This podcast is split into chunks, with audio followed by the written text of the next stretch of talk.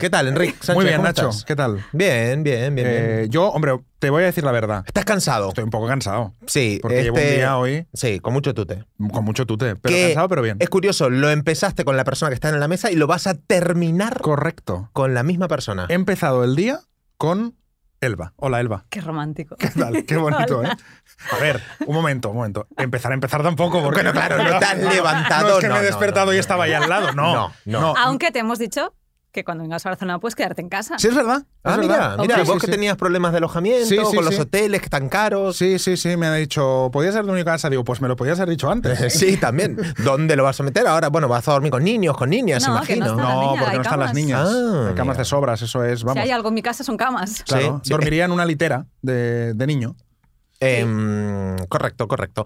Bueno, eh, hoy te presento a Elba Abril, que yo que ya veo que la conoces. Te Sí, me adelantaste. La- te la me he cono- adelantaste. pero ojo, la he conocido hoy. Claro, es que no lo Físicamente sabía. sí, nos hemos desvirtualizado. Sí. Des- ¿Cómo es? Desvirtualizados, Desvirtualizado, lo he dicho bien. Desvirtualizado, Hoy. sí. No, Hoy hoy, sí. se han desvirtualizado. Sí. Hoy, sí. Pero Vale. hablábamos por Instagram y. Ah, bueno, eran coleguillas. Éramos coleguillas de Sí, Instagram. porque él es, vamos a decir la verdad, vosotros dos sois colegas de batalla de mi marido. Exacto. Correcto. Entonces, claro. Perdón, eh, ¿quién es tu marido? Porque es la gente no lo sabe. Ah, vale, claro. El gurú de la ansiedad, vamos, me, me matará claro. porque he dicho esto, pero da Todo, igual. está en todo queda en Todo familia. queda en familia. Claro. Entonces, claro, como soy consciente de vuestras batallas eh, y, y os tengo que frenar porque vais al infierno todos cualquier día de estos, Sí, sí.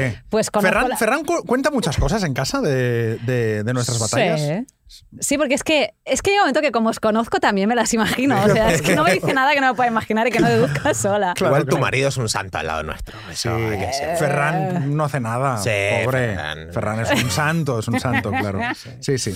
En bueno, eh, nada, que te quería presentar. Me, me- me jode un poco que hayas ido a la casa hoy, realmente, por la mañana, porque no estaba ¿Por qué? eh, en el guion, porque te la quería presentar. O sea, la gracia para mí es presentarte a mis amigos y amigas Bueno, aquí. Pero pues preséntamela, pero. No, pero- Él quiere que sea rollo más singer, que tú no veas la cara Ya, ya, hasta ya, ya. que... Exacto. Solo una voz. Este programa acabará siendo una superproducción de estas de, de Estados Unidos. Solo la voz, tal. Entonces habrá una cortina que se cae y entonces me presentas al invitado. Eso, ese Claro, es mi claro, sueño. Ese claro, es mi claro, sueño. sí. Jugar un poquito así. pues Bueno, no, pues con Elba no. el Babril, eh, ¿quién es el Babril? Vamos a Vaya situar un poco a la audiencia. Más metafísica ya solo empezar. Em, Perdón, pues, te estás convirtiendo un poco en Bertín Osborne, que siempre hace las no, mismas pero preguntas al Bertín es, principio. tú de pequeño cómo Sí, eras. por eso. Pero es que él ya está con lo de ¿quién es no sé qué? Te es, te es muy fácil hacer esta pregunta. Es que sí, es Invéntate es otra. cómoda. Es Invéntate cómoda. otra. Pero hay que situar a la gente. Porque Claro, viene pero- acá el Babril, y muchos Pero no llévalo, sabrán. llévalo por otro lado. No, no, más fácil. ¿Quién Bueno, es el ¿quién es Babril? Y ahí de ahí empezamos. Bueno. Hazme tú otra pregunta, porque es que esta no la han hecho Es que es- 700 veces. Parece mentira que sea periodista. Es lamentable, es lamentable. ¿Qué, Dios. qué, eh, papel juega? Eh, O sea, venís a decir lo mismo con eufemismos. bueno, porque se cambia un poco. Ah, bueno, a ver, dale. es que es tan divertido picar a Nacho porque se pica tan Sí, fácil. uy, es un niño de 10 años. Eh, ¿Qué papel juega la astrología en la vida de Elba Abril? ¿Ves? Esto, esto es traerlo. Esto es traerlo. Fantástico. Es que sí, ¿no? ¿Qué- eh, qué- ¿Cómo era Elba Abril de pequeña? Pero yo no he dicho eso. Bueno, ya, ya. va, ¿qué? Es que parecéis un matrimonio. Sí, es que lo somos, es que lo somos. A ver, ¿qué papel juega la astrología? Pues ahora mismo es mi herramienta de trabajo. Ujú. Eh, me dedico a, enfocar a la gente en su vida eh, a través de una herramienta que es la astrología. Y aunque no descarto reinventarme más adelante, yo también. Yo te veo otro perfil. A ver, cuéntame, ayúdame. Sí. A ver, ¿qué contesta él? Yo te veo más como una mentora, una persona que acompaña a gente y a nivel, incluso te digo, empresarial. Pero a través de la astrología. A ¿no? través. Claro, yo no me meto en eh, vamos a crear un producto de No, high no, ticket, bla, bla, no, bla, no, no, sino eso no. Sí que es verdad que yo trabajo mucho con emprendedores y te digo, vale, tú mejor trabaja en equipo, tú mejor en solitario, tú mejor clases, tú Exacto. mejor... Sí, A, a mí, yo te pero veo. esto es en- foco, ¿no? ¿El qué? Esto es focalizar a la gente hacia el camino que les corresponde a ellos por su carta, que es Correcto. como decir por su naturaleza. Ujú. Y s- a mí me gusta. Es, la carta es la carta natal, para los que no lo sepan, que al final es la foto de cómo estaba el cielo en el instante que nacimos, es un reflejo de tu alma, básicamente.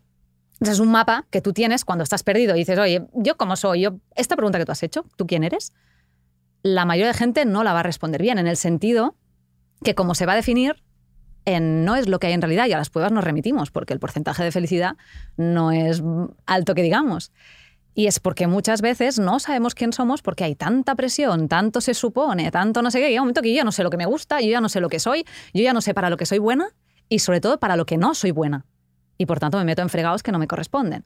Entonces, lo chulo de tener una carta es que ahí te puedo decir, vale, esta herida sí está, esta herida no está. Tú tienes talento para esto, tú no tienes talento para esto, por tanto, no te, no te metas en esos fregados, esos fregados son para otras. Porque cuando tú estás en lo que sí eres buena, eso es fácil. Y además vas a llegar a, a estadios de excelencia mucho más rápido que otra gente que va a tener que picar piedra infinitamente.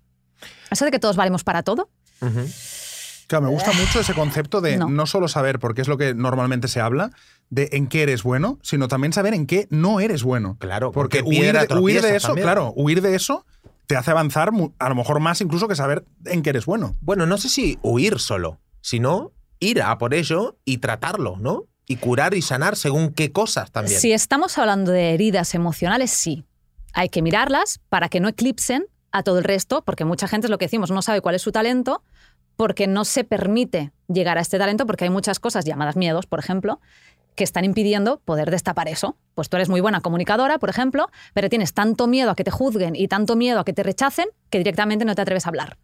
Esa sería una de, las, una de las cosas. Pero yo creo que a lo que más se refería Enric es que igual que yo soy buena comunicando, y aquí los tres somos periodistas de formación, em, yo no soy buena haciendo facturas. Yo a las matemáticas se me dan muy mal. Y yo puedo pasarme la vida estudiando matemáticas y forzándome a mejorar algo que de entrada es que ni me gusta ni se me da bien. ¿Para qué? O puedo directamente decir, oye, aceptación, yo ahí no soy buena, por tanto que lo haga alguien que son buenos en eso, que de pequeños ya hacían un cálculo mental que alucinas, y a mí me ponían unos problemas en matemáticas. ¿Os acordáis esos de un tren sale de Madrid a las Oh. 7? Es que me cogían, es que me, se ponía un nudo aquí y ya empezamos mal. O sea, no se me da bien. Y había otras cosas, pues sube la pizarra y haz una lo que sea, y hay gente que se pone roja, hay gente que lo pasa mal, y a mí me encanta hablar en público. Entonces, cuando tú estás haciendo lo que se te da bien, tampoco tienes que esforzarte mucho para hacerlo muy bien. Estoy segura que ninguno de vosotros, o incluso del técnico que nos acompaña hoy, tiene que hacer grandes cosas para, para hacer bien lo que hace. Y allí es donde podemos llegar a estadios muy altos, Mm. no solo de felicidad, porque estás en tu sitio y por tanto te sientes plena y los demás disfrutan de eso, sino que además también de niveles de éxito muy altos. O sea, lo que, se, lo que se nos da muy bien nos sale muy fácil, Sí. siempre. Sí. Por poco que lo trabajes. Y tendemos a menospreciar eso porque nos sale de forma tan natural que a veces decimos, "Eh, incluso no, esto, no es una habilidad Claro, o no es un talento. De ahí ¿no? viene el, síndrome del impostor, ¿no? Es decir, pero si total no es tanto lo que hago porque no lo notas. Bueno, el síndrome del impostor al final es la sensación de que no, es- no estoy suficientemente preparada para lo que estoy haciendo y por tanto soy una impostora. Es como te estoy dando clase cuando yo en realidad no sé nada de lo que estoy hablando. Y esto puede venir o porque realmente hay una falta de formación, porque esto también hay que Entonces, es hablarlo. síndrome, eres un impostor. Es que claro, eso también está pasando hoy en día, por lo menos en el mundo de las terapias en el que nos Hombre, movemos. Tremendo, porque hoy cualquiera se hace un cursito de dos días y se autoproclama coach. Totalmente, ahí voy. Entonces, Sí. no es que sea un síndrome, es que, como decía Está él, pasando. es que hay que tener también un poquito de prudencia Sí. y de profesionalidad. Y luego hay el otro lado, que es donde tú ibas, y que hay muchísima gente que es, oye, estás más que preparada, pero es como que nunca soy suficiente, nunca he estudiado suficientes másters, nunca he hecho suficientes prácticas, nunca he hecho suficientes mm, lo que sea. Y ahí es donde, pues oye, valora lo que tienes, porque, porque es esto. Es que Enric, por ejemplo, que es muy bueno haciendo entrevistas, y esta mañana te lo he comentado, Mm. Y seguramente lo que yo te haya comentado, posiblemente tú ni te habías dado cuenta. Y esto pasa, que es una muy buena gestión de, los silencios, de cómo lleva la entrevista sin apabullar al entrevistador. Si hay gente que no te deja hablar o que coge el protagonismo el entrevistado, eh, perdón, el entrevistador en lugar del entrevistado. O sea, yo creo que Enric tiene un muy buen dominio del dar y recibir en una entrevista. Y estoy segura que en la mitad de veces no eres ni consciente de que lo haces. Mm, No. Pues ya está. Pues eso, está- eso se llama talento. Claro, de forma Y natural. luego encima, si estudias en una universidad o donde sea y eres consciente de cuatro cosas o, o diez ¿eh? que puedes hacer para implementar esto, es que claro, es que te vas al cielo. Puedes enseñar a otros. Incluso creo que tienes el, casi el deber moral de enseñar a otros. O sea, creo Como- que hay una como- parte como dejar, dejar esa, ese legado, ¿no? Esa huella, ¿no? En, en- en el mundo. Bueno, porque habrá otra gente que no les será tan fácil. Entonces, a los que no les son tan fácil, necesitamos a los que sí les es fácil para que nos lleven. Claro. O sea, yo necesito que alguien que se le da muy bien hacer facturas me los explique, porque Claro. es que yo no puedo ni entender, porque es que mi cabeza no va por allá. Claro. Entonces necesito a alguien que se le dé muy bien para que me lleve para allí, porque tarde o temprano pues yo tendré que hacer una factura. Sí, un, un- un buen método para, para sortear, digamos, el, el síndrome del impostor es, ah, que a mí me sirve ¿eh? muchas veces también, es eh, cuantificar. Es decir, si del 1 al 10, ¿cuán experto o cuánto sé de esto? Vamos a poner un 8, ¿no? O un 7. Pues, ¿ayudarás? al 70% de personas, al que sepan 6, 5, 4, 3, 2, 1, ¿no? Y está claro que no podemos abarcar a todo el mundo, ¿no? Habrá gente siempre que sea mejor periodista, mejor astrólogo, mejor X, mejor... Claro, es que si no, no harías nada. Claro, si no, no harías nada, pero es, es bueno para mí marcarte un numerito y decir, wow, en verdad puedo ayudar a un montón de gente, ¿no? Y ahí se Claro, te va un Los poco que saben menos que yo, ¿no? Claro. Sí, lo que pasa que también es verdad que esta pregunta ya de base, que es ¿cuánto sé de eso? ¿Quién lo dice esto? Bueno, Claro, Claro, exacto. según claro. qué ¿Cómo se mide? Claro. está claro. Porque está aquí es claro. donde entran en el juego eh, los fantasmas, estos de los que hablábamos, de yo considero que estoy preparada. Entonces llega un momento que tiene que ser un acto de honestidad con uno mismo. Por eso. Eh, Ujú. De decir, mm, te estás lanzando. Que claro, también es muy subjetivo. De ostras, ¿estoy preparada o no? Yo creo que sí, pero luego a las pruebas me remito. ¿no? La gente cuando sale a mi consulta no sale con mucho más de lo que podría haber sacado leyéndose un libro. Pues entonces no estás como para cobrar X. Claro, lo que pasa es que yo creo que también depende eso ah, mentalmente de a quién consumes tú. Porque si tú, eh, yo qué sé, escribes y lo que lees es gente que escribe libros de mierda eh, en España, pues pensarás, hombre, pues yo escribo Claro. bastante bien, pero si te pones a leer novelas de los grandes clásicos americanos, pues entonces dirás, hostia, es que, es, es que no, no puedo escribir. Claro, también depende de lo que tú consumes. ¿no? Es que cuando te pones a cuantificar siempre es por comparación. No hay otra manera de encontrar el número. Por eso que depende de con quién te compares. Claro, totalmente. Claro. Y, aquí estamos atrapados. O sea, si tú te comparas con la mejor astróloga del planeta, Que soy pues yo. a lo mo- que eres tú, pues dirás, pues soy yo. Es- son deberes que me pone Víctor Martín. Ah, vale, vale. No, no Mira, es Víctor ego. Martín, que lo tuvimos. El sábado por eso, pasado. por sábado eso te estoy haciendo ya aquí un. Muy bien, que la muy estoy dejando bien. blandita delante del área. Muy bien, no, pero quiero decir que si yo, por ejemplo, digo, hostia, voy a coger al mejor entrevistador que haya en el mundo, un americano que es la hostia, y me comparo con él, hombre, pues claro, siempre perderé. Claro. Pero si me com- pero, pero por el contrario, si me comparo con cualquier tío que acabe de empezar, pues diré, hombre, soy buenísimo. Pues a lo mejor tampoco eres tan Ni bueno. tanto ni. ni tanto ni claro. tan. Claro, depende de con quién te compares. Elbac, ah, antes hablaste de heridas emocionales. ¿Qué, qué son las heridas emocionales exactamente? Los traumas. O sea, eh, todos tenemos traumas. O sea, los traumas son inherentes a la condición humana porque somos muy vulnerables, somos sensibles y, y venimos a este mundo muy poco preparados para, para la vida. No se nos enseña inteligencia emocional para nada cuando es algo que usamos cada segundo de nuestra vida. Entonces vamos generando eh, conflictos que se quedan y, y luego generan memoria. Es decir, si la primera vez que yo tengo una relación con alguien, y fíjate que estoy hablando de igual 16, 17, ¿eh? no hablo de 7 años, pues esa persona me deja por otra, pues es muy posible que eso se quede en mi memoria y a partir de aquí yo genere pues cierta desconfianza, que ya me ponga ciertas barreras. Entonces, estas heridas, que en una carta lo podemos ver por planetas que están asociados a la Luna y demás, em, nos permiten entender cuál es el conflicto que realmente hay y no el que tú te has imaginado. Es decir, lo bueno de la astrología es que es un diagnóstico exacto. O sea, si tú te crees, ay, es que hay muchas mujeres que, cre-", digo mujeres porque son la mayoría de alumnas que yo Sí. tengo, ¿eh? pero que creen que tienen una herida de abandono. Y llega un momento que le digo, miremos la carta, porque a lo mejor no. Y lo que tienes es una herida de rechazo o una herida de falta de reconocimiento, que no es lo mismo que el abandono. Por tanto, toda esa terapia que has hecho, todos los cursos que has hecho para tratar tu abandono, no han hecho nada porque no estás en la herida correcta. Y probablemente esta necesidad de triunfar que tienes hoy en día viene por esa herida de abandono. Mientras venga de una herida, nunca será suficiente. Por tanto, tendrás un programa y es que lo que decíamos, es que la de al lado tiene dos. Y tendrás otro y es que la de al lado tiene más audiencia. Siempre habrá una insatisfacción porque viene una herida y mientras la herida sea sangrante, siempre estará. Entonces, cuando tú detectas esa herida y la curas, o por lo menos la tratas, ahí es donde tendrás la libertad, que es un término que te gusta mucho, para decidir si quieres hacer esto o no quieres hacer esto, o aunque podrías tener más, paras, porque Ujú. ya estás satisfecho o no. A mí lo que me gusta muchísimo de la astrología es que es un mapa muy preciso de cómo eres. Y aparte, te, es un llamado a la responsabilidad. Decir, mira, estas, esto es lo que hay.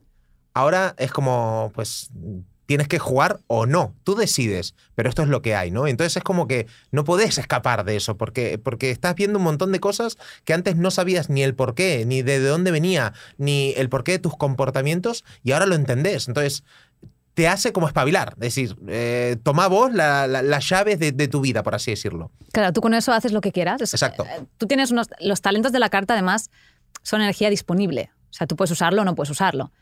Pero sé consciente que si hay un talento que no usas, es posible que tarde o temprano te sientas vacío. porque es como si yo tuviera una baraja de cartas y estoy buscando un póker y yo tengo la carta pero no la lanzo. Entonces, ¿para qué la tienes? Bueno, pues puedes guardártela y no usarla, pero entonces cuando quieras sacar una, un, quieras ganar al de delante, no me digas que no tienes herramientas, porque las tienes. Lo que pasa es que no estás usando las tuyas, estás queriendo usarlas de otros. Que está aquí es donde entra la presión de los padres, la presión de la sociedad. de, ¿Se supone que yo tengo que ser buen comunicador o no? ¿O se supone que yo tengo que salir en, yo qué sé, padres abogados? Yo también debería... No. O sea, no todos tenemos unas mismas reglas de vida o de felicidad. No a todos nos da la felicidad lo mismo. Pero todos tenemos unas herramientas diferentes, ¿no? Claro, pero diferentes, ahí está. Claro. Entonces, Pero el- todos tenemos, que hay mucha gente que piensa que no tengo herramientas. Que dice, claro pues, que tienes. Si estás vivo tienes una carta natal. Incluso este programa tiene una carta natal, este edificio tiene una carta natal y este vaso tiene una carta natal, porque hay un momento que se hizo. Por tanto, ahí tenemos una foto del momento del nacimiento. Vale. Por tanto, Oh. ahí se generan... Perdón, perdón, perdón, perdón. Esto, esto, esto lo acabamos de Momento, pasar por, momento, por, a- claro, por claro. Si este, si este programa tiene una carta natal. Exactamente. Eh, Este programa tiene una carta natal. Es el día de emisión, se podría decir, o de grabación, O de porque es grabación. diferente. Es lo que te iba a decir. En la- el tema de fecha, claro, en los humanos es muy fácil porque es el día que naciste. ok. Pero luego entran todos los combos en tema de las fechas. Por, por ejemplo, en las parejas hay mucha gente que se emperra mucho en que la fecha de boda sea como ideal. Y digo, ¿para qué? Si esa pareja no empieza el día de la boda. Es verdad que legalmente sí, pero es como si un niño miráramos el día que lo registramos en el registro civil, ¿no? Este niño ya está vivo. Entonces lo ideal es mirar el, claro, el primer beso. Hay gente que el primer beso no considera que hubiera Claro. nada allí, El considera primer que es el- mensaje, el primer. claro. el, el primer acto sexual. eh, Es que es subjetivo. Oye, ¿y hay mucha diferencia en. o hay, mejor dicho, hay cosas en común entre las cartas eh, astrales de hombres y de mujeres siempre? O sea, ¿hay algún patrón de hombre y de mujer? ¿O es de personas? de personas. En la carta hay eh, 10 planetas y es verdad que uno habla de tu masculinidad y el otro habla de tu feminidad, pero yo tengo masculinidad. De hecho, aquí que me estás viendo, yo soy una mujer, pero con energía masculina dominante, claramente. Energía masculina me refiero a que yo doy, yo doy más fácilmente que recibo, a mí me gusta más llevar la iniciativa, yo soy luchadora nata, me gusta perseguir objetivos, soy Pero entonces ambiciosa. todo esto es de hombre. De masculino. perdón, de masculino. Pero lo que hay entre las piernas eh, o a nivel hormonal, eh, en la astrología le importa más bien poco. Vale, o sea, entonces sí hay masculino y femenino, pero no tiene nada que ver con hombre y mujer. Nada que ver. Vale, ahora lo entiendo. Eh, y, pero cada planeta se podría definir que es o más masculino o más femenino o no tiene Sí. nada que ver. Sí. Sí, pero esto ya es como, sí que estoy en una clase de astrología básica, pero es como un palo tremendo, porque en realidad tampoco hay para, o sea, yo soy muy poco partidaria de perdernos en estos tecnicismos. Ok. Lo importante de una persona es, vale, ¿cuáles son tus talentos? ¿Cuáles son los miedos, los traumas que te impiden acceder a estos talentos? ¿Cuál es tu planeta dominante? ¿Cuál es la dominante de tu carta? Y a partir de aquí camina. Todo lo que sea. Esto ya es personal, ¿eh? Engancharnos en que si tengo a Mercurio en cuadratura, no sé qué, te vas a perder en esto y te estás olvidando de lo principal que es tú por qué no eres feliz aquí.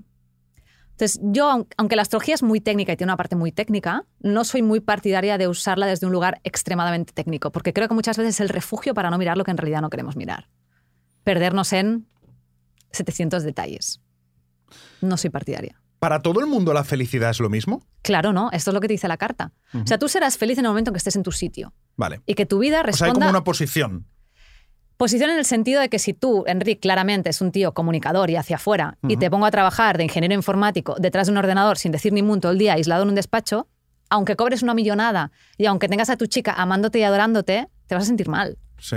Porque eres un tío hacia afuera y no te estoy permitiendo. Y a lo mejor, pues, este chico que nos está ayudando con la grabación, pues igual es un chico hacia adentro. Tony es muy hacia adentro, Tony, sí. perdona.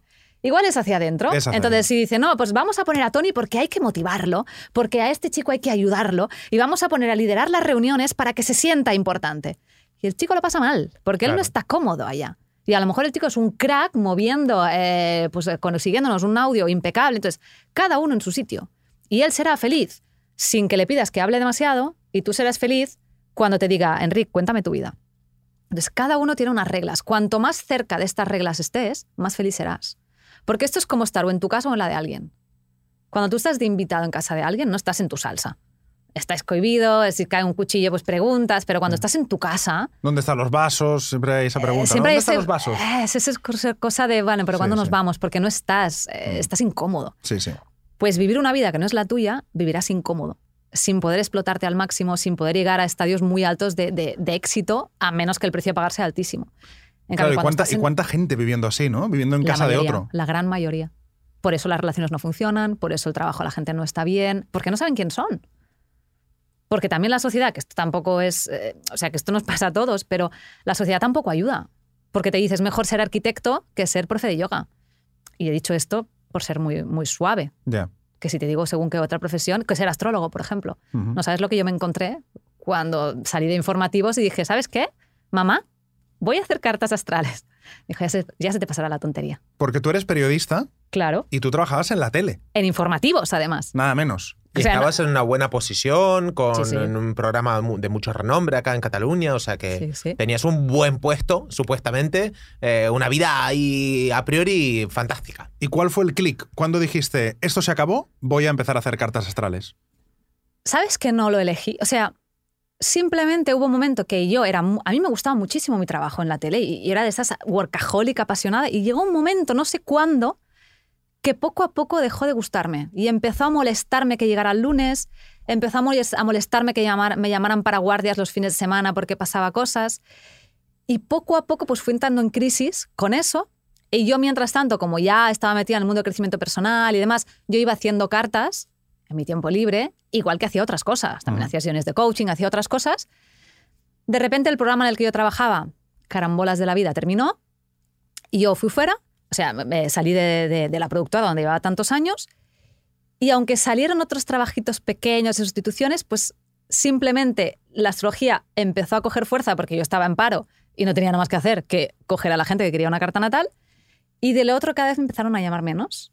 Entonces, fue solo, pero esto tiene mucho que ver también con mi ascendente Piscis. Que mira, Nacho, que es Piscis. Es, es muy de, es muy de que las cosas vengan, que es, no es que intentar controlarlas y que me digas, vale, de aquí un año, ¿dónde vas a estar? Yo te puedo decir dónde estaría, te aseguro que no estaría allí. Ya. Porque, y si mañana me dice Nacho, vayamos a Miami, yo me voy a Miami. Y si mañana veo un documental y me apetece ponerme a hacer magdalenas, pues me pondré a hacer magdalenas. O sea, es como la, la cosa fue suave y hay mucha gente que me pregunta, ¿qué día lo viste? ¿Cómo lo supiste? Es que la astrología vino a mí, yo no busqué Claro, la sucedió, astrología. ¿no? Es Suce- como. Sí, A mí es una frase que siempre digo, es que no lo sé, suceden las cosas. sí. Una profesión me expulsó de repente, Ajá. sin yo quererlo, Bueno, o queriéndolo mucho, ¿no? pero yo batallé mucho para no salir de ahí. O sea, yo quería volverme a enamorar de mi profesión porque yo era muy feliz cuando era feliz. Claro. Querías volver a ser feliz, pero ya Sí. no lo eras. Claro, no, yo ya no pertenecía allí porque seguramente yo ya no era la misma. El motivo que me había llevado a querer eso ya no tenía sentido. Claro, es que en cualquier relación, sea laboral o sea personal, eh, se corta mucho antes. eh, eh, no, no recuerdo cómo era la frase, pero me, me gustaba una frase, creo que era japonesa, que decía: Cuando uno se va de una relación, ya hace tiempo que se ha ido. Claro. Y claro, uno empieza a evolucionar y empieza a no gustarte porque ya no eres esa persona que estaba allí hace un año, ¿no? Claro, por tanto, te deja de encajar lo que antes te encajaba. Y con la profesión a mí me pasó.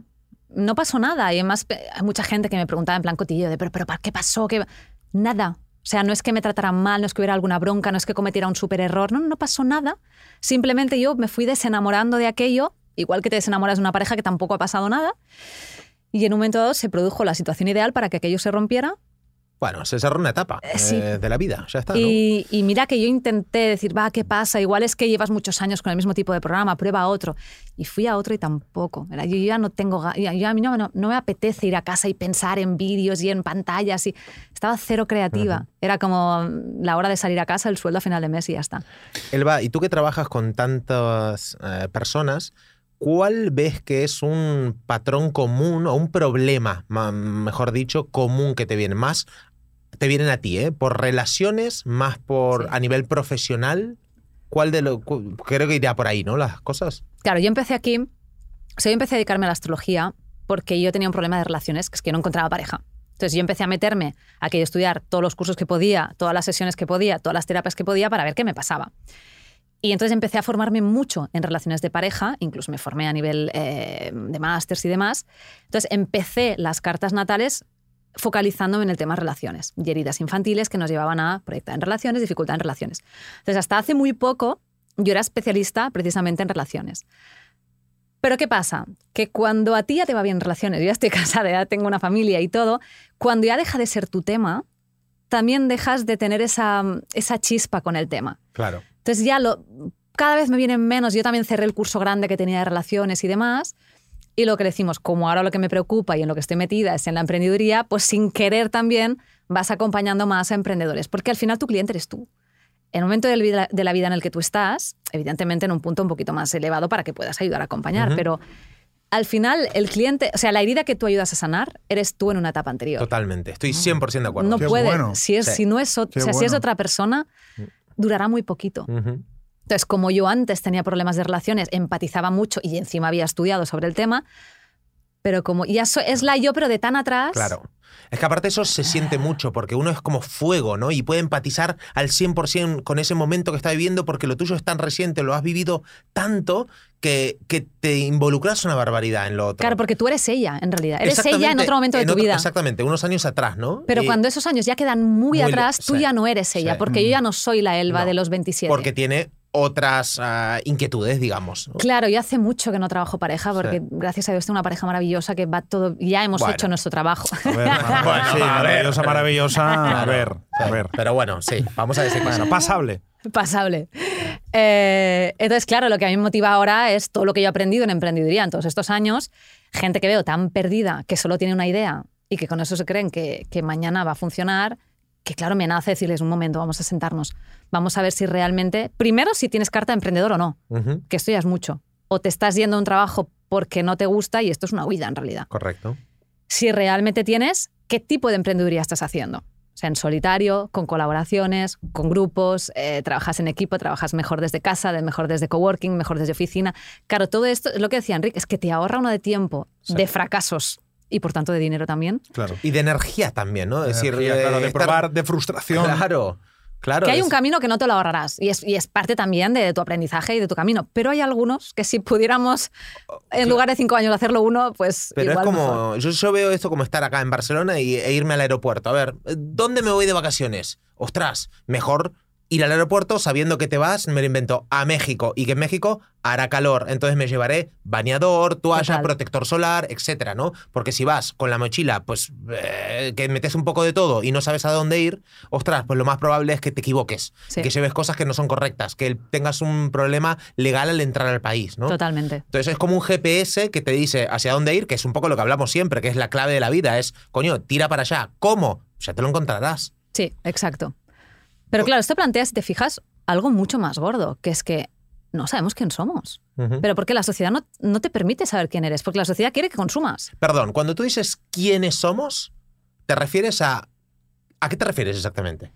Ahora está de moda emprender. De hecho, ahora está de moda ser terapeuta. Sí. Por tanto, ante la duda, terapeuta. En mi época, o por lo menos en mi colegio, ante la duda, AD. Después estuvo de moda comunicación audiovisual o grafismo o todo este tema. Tú te encontrarás ante la moda, o sea, ante la duda, podcast. ¿Por qué? Porque todos necesitamos un éxito tan inmediato y Claro. tan rápido que te vas a lo fácil.